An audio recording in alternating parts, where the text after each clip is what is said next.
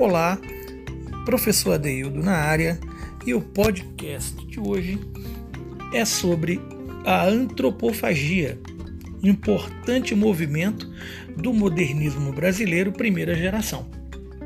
A antropofagia, a chamada devoração cultural, foi um dos movimentos mais inventivos propostos pelo grupo de Oswald de Andrade, inspirado no conhecido quadro de Tarsila do Amaral, Abapuru. Observe a obra e descreva suas impressões sobre ela. Você pode associar elementos presentes na tela às vanguardas europeias.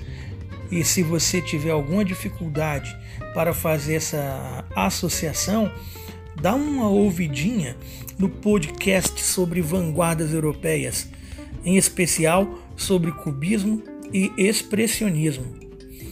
Bem, para nomear a pintura, Oswald e Tarsila recorreram a um dicionário tupi-guarani e compuseram o título Abá-Poru.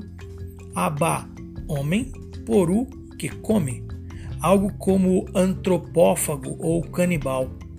A tela serviu de base para um dos movimentos mais importantes da fase heróica modernista, a antropofagia.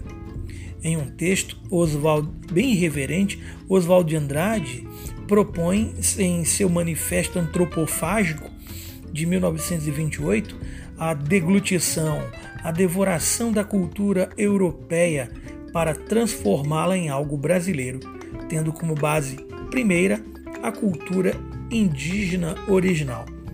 O texto foi publicado no dia 1 de maio de 1928, no primeiro número da revista de antropofagia, veiculado veiculado pela no Diário de São Paulo em dois momentos ou duas dentições, como Oswald denominou as edições. Pois bem, para refletir sobre as propostas do movimento antropofágico, vamos ler aqui para você ouvir o poema piada Erro de Português, presente no primeiro caderno do aluno de poesia de Oswald de Andrade. Erro de português. Quando o português chegou debaixo de uma bruta chuva, vestiu o índio. Que pena! Fosse uma manhã de sol, o índio tinha despido o português. Oswald de Andrade, Erro de Português,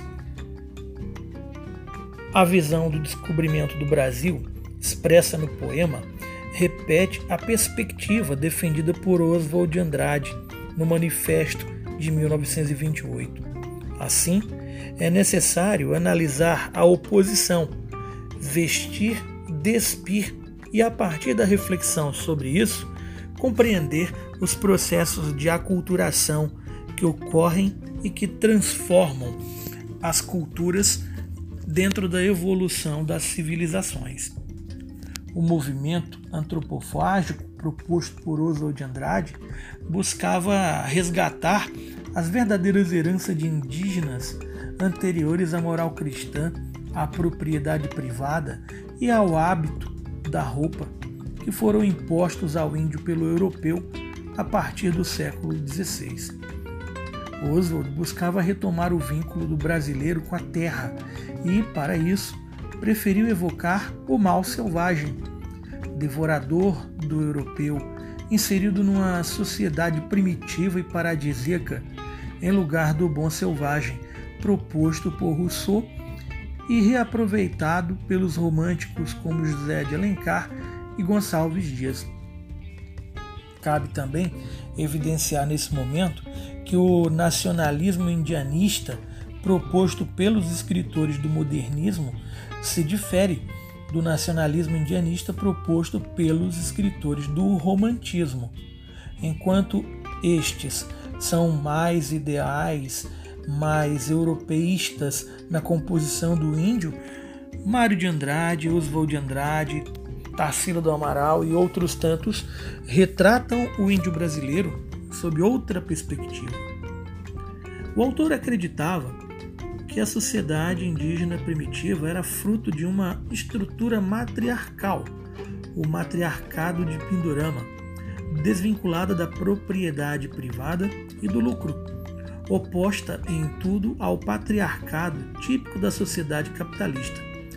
Com isso, Oswald de Andrade mostra uma identificação com as ideias presentes no Manifesto Comunista de Karl Marx. Bem, convém lembrar que Oswald de Andrade foi um dos mais, se não o mais irreverente é, escritor dessa fase primeira da, moder, da modernidade literária brasileira. Não é? Ao lado dele, Tarsila do Amaral e outros tantos compuseram o grupo que fundou o movimento antropofágico. Um grande abraço para todos vocês e até a próxima.